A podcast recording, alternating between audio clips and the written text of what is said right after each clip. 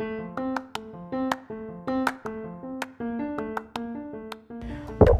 buenos días, mi nombre es Luis. El día de hoy vamos a estar acá reunidos tratando el tema sobre el acompañamiento a las familias de estudiantes con discapacidad en los centros educativos. Por favor, acompáñanos en esa sección para poder este, eh, adentrarnos más sobre este interesantísimo tema y cómo poder sacarle provecho para nuestros eh, futuros estudiantes.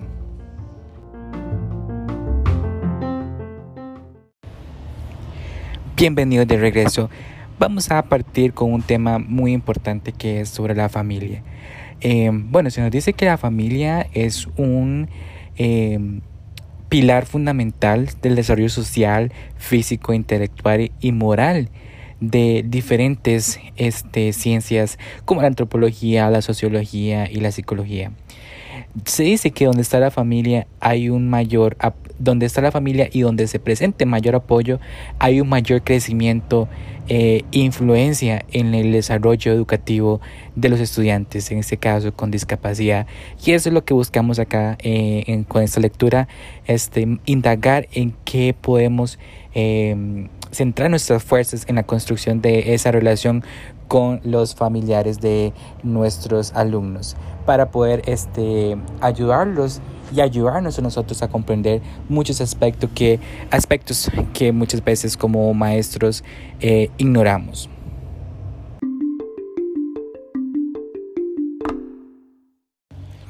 Hoy en nuestro dato del día, hoy vamos a hablar sobre la Declaración Universal de los Derechos Humanos, el artículo de 1948, artículo 16, apartado 3, y sobre la Convención sobre los Derechos del Niño en 1989, establece que la familia es el componente natural y fundamental de la sociedad por la que tiene derecho a la protección de la sociedad y el Estado.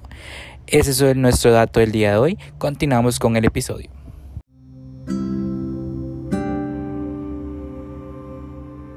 Bueno, ya estamos de regreso. Muchísimas gracias al dato del día de hoy.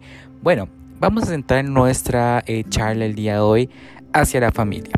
La familia vista desde el punto o el enfoque sistémico. Se entiende como un conjunto de personas que conviven e interactúan entre sí a lo largo de un tiempo que tiene sus propias características, formas y reglas de relación y donde las experiencias de uno afectan al resto de los miembros. Eso es un dato que nos dice el señor eh, Minuchin en el 2014, es, en el, perdón, en el 2004. Eso es, nos habla de la importancia de la familia. Como dice, la familia es un lazo que se forma a lo largo de mucho tiempo. Hay reglas, experiencias y es un lazo que es inquebrantable. Obviamente hay muchos factores que puedan afectar esos lazos, pero la familia es, es el núcleo central y por eso es importante tener una relación cuando estamos con, em, con nuestros alumnos con discapacidad. Es, una, em, es muy importante, es un pilar fundamental es entablar la relación con la familia, porque la familia es el primer línea de apoyo del niño y de ahí podemos partir para encontrar las soluciones a las diferentes complicaciones eh, eh, que el niño puede presentar en la hora de este de la enseñanza en este caso. Entonces este eh, por ahí estamos hablando de la familia. Vamos a continuar con el siguiente tema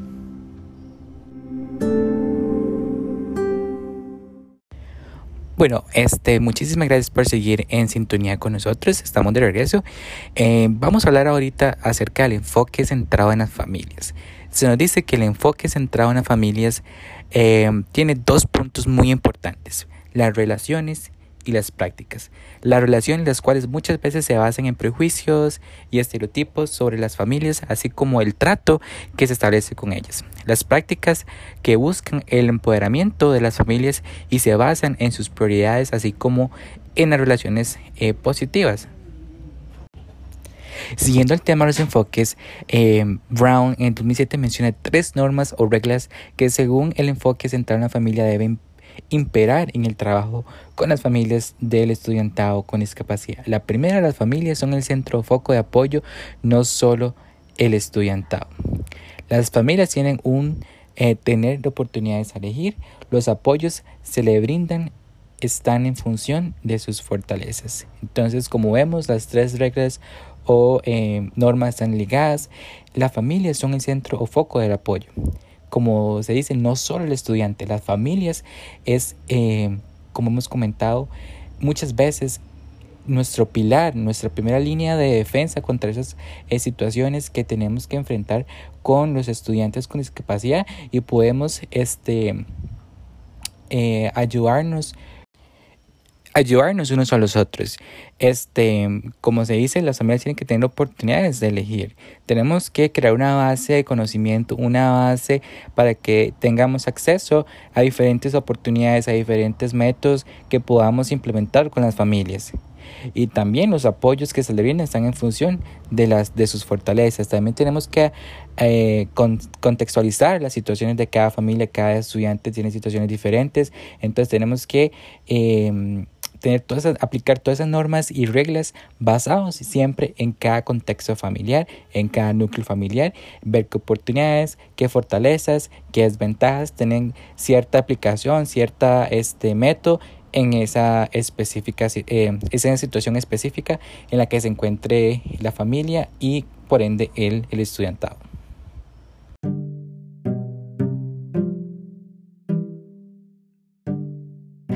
Pasamos a una sección muy importante en el día de hoy, nuestro episodio del día de hoy. Vamos a pasar a las estrategias en sí de acompañamiento a las familias.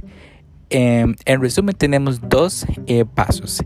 El primero es la indagación de las fortalezas y retos de las familias.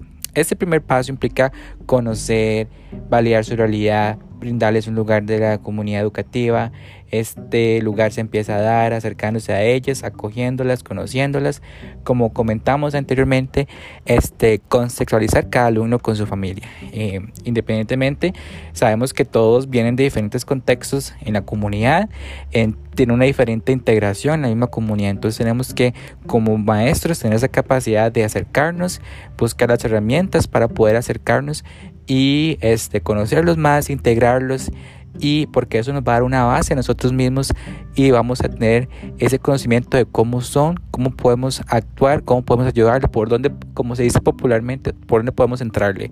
Entonces es muy importante primero la indagación de las fortalezas y los retos de esa misma familia porque muchas veces las desventajas las podemos usar como ventajas eh, hacia ellos.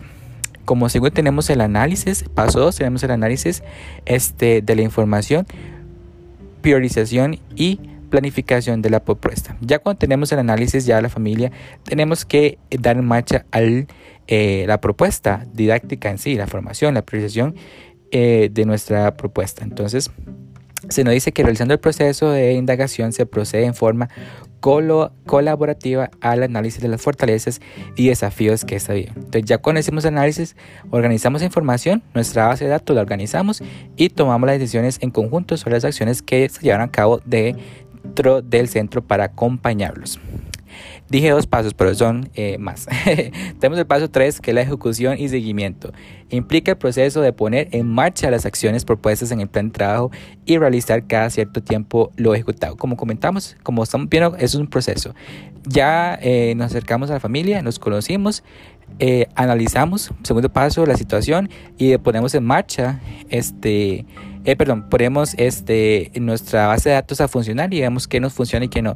Y el paso 3 es la ejecución y poner en marcha las acciones propuestas. Entonces, como eh, observamos, eh, es un proceso de análisis que se da este, un, de seguimiento, de poner en marcha, como se dice popularmente también de prueba de error. También puede darse eso, porque eh, son contextos diferentes, eh, puede salir situaciones espontáneas que no manejemos, pero tenemos que tener una base de datos que nos logre manejar ese tipo de situaciones.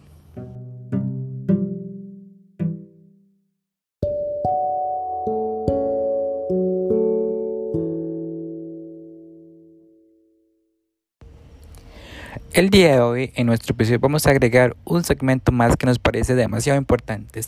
El segmento del día de hoy serán recomendaciones para la relación con las familias. Eh, bueno, para, eh, en primer lugar tenemos que tener presente que desde el planeamiento del trabajo centrado en las familias, el foco de atención deja de ser únicamente la persona o estudiante con discapacidad para abarcar la familia como sistema.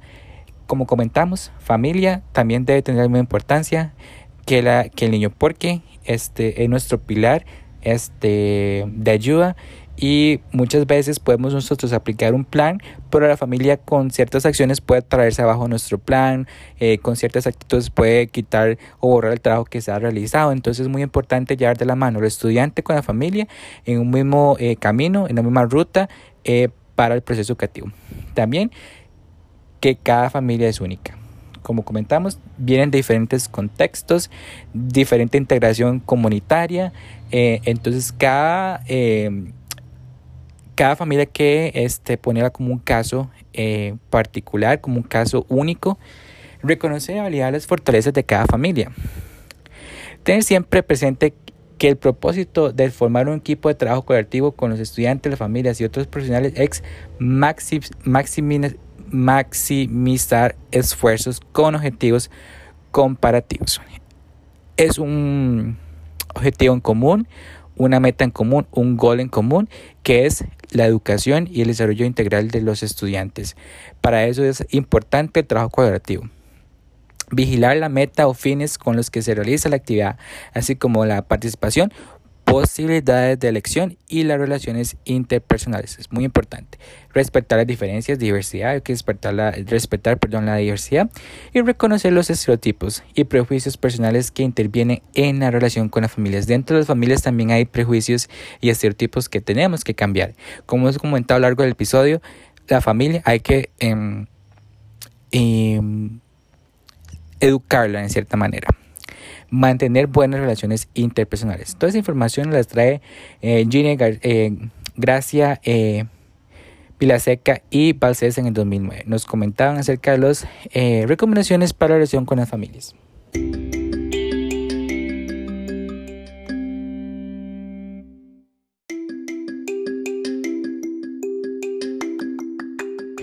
Y bueno chicos, hemos llegado al final de nuestro episodio, pero como reflexión, Vamos a tomar unos segundos para comentar el episodio de hoy. Este, nos pueden comentar también en redes sociales eh, qué les ha parecido el episodio de hoy, eh, sus consejos, anécdotas acerca de los temas. Pero es muy importante ese tema porque eh, muchos maestros cometen el error de solo enfocarse en el alumno. Está bien, el alumno es lo que vivimos, convivimos todo el día, nuestro en ese caso la persona que tenemos que eh, ayudarle, pero mucho de nuestro, trabajo, muchos de nuestros avances en la manera pedagógica se pueden venir abajo por las familias. Eh, por indiferencias con maestro-alumno, por indiferencias entre las diferentes familias, por eh, negligencia en muchos casos. Entonces es muy importante conocer muy bien los núcleos familiares, entablar este, puentes de cooperación bilateral entre alumnos, familias, profesionales, eh, compañeros de trabajo, eh, tener un buen sistema y organizar las, ideas, organizar lo que se quiere hacer, eh, tener claridad en los procesos, orientar, capacitar a las familias y este, integrarlas en el proceso educativo, que al final es un proceso que ellos también aprenden, también a manejar ciertas emociones, ciertos prejuicios, ciertas eh, dudas que nosotros como comunicadores, como educadores, tenemos la responsabilidad de ayudarles en este caso. Entonces, la familia, como comentamos al principio, núcleo, corazón, eh, el sol, todo gira alrededor de la familia. Es muy importante la comunicación, entonces es un tema eh, muy, muy importante. Así que este, tomen nota de los consejos de lo que se habló el día de hoy.